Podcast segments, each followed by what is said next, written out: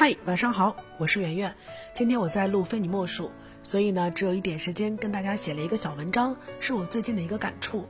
呃，昨天我看了一则新闻，特别心酸，说江西南昌一个女孩为了不被扣三百元的全勤奖，带病去赶那个公交车上班，一路跌跌撞撞，摔倒在地上又爬起来赶车。这个女孩满脸通红，头都抬不起来，一直在流眼泪。然后公交的司机去劝他，他也不听。最后为了他的安全，那个司机只能报警。在这则新闻里，好多人都说看到了生活的样子，看到了自己每天为了全勤奖奔跑的样子，看到了因为无奈而有的坚持。我也曾经这样啊，十九岁的暑假去打工，跑到保险公司卖保险，为了能够得到月度新人奖，哎呀，其实也就那几百块钱，但是我每天早出晚归去拜访客户，就连周末也不给自己放假。为了争取出一单，我早上从学校坐车到地铁，在地铁上转了好多趟，最后出地铁转公交到房山的法院去拜访客户。下车的时候发现天下大雨，然后没有伞，只能拦一个过往的这个三轮车，塞了五块钱把我送到房山法院。结果那一单我还是没有拿下来，从电梯下来就开始哭，一边哭一边自责，还差一点点就能拿到新人奖金了，为什么就没有搞定？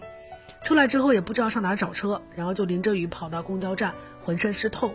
生活太难了，好，那个时候的感慨就是这样，我只能逼我自己。但经历多了，你就会发现，人太容易陷入自我感动。从房山回来以后，我为了两件事情暗暗发誓：第一，从此以后出门要查天气，阴天一定要带伞；第二，要摆脱这种为了几百块而搏命的人生。其实生活当中好多的惨。冒着雨去拜访客户，带着病去赶公交车，熬着夜写报告，本来是可以避免的。只要你做好准备，为今天做准备，为以后的余生做准备。我都已经安排好我自己的老年生活了，所以只要不出意外、不打仗、不地震，我就不会沦落到老了以后去捡垃圾，然后再感慨一声这就是生活。有一则美国消防队的故事是这样的：之前消防队的策略是哪里有火就去哪里扑火，但他们总是人手不够，捉襟见肘。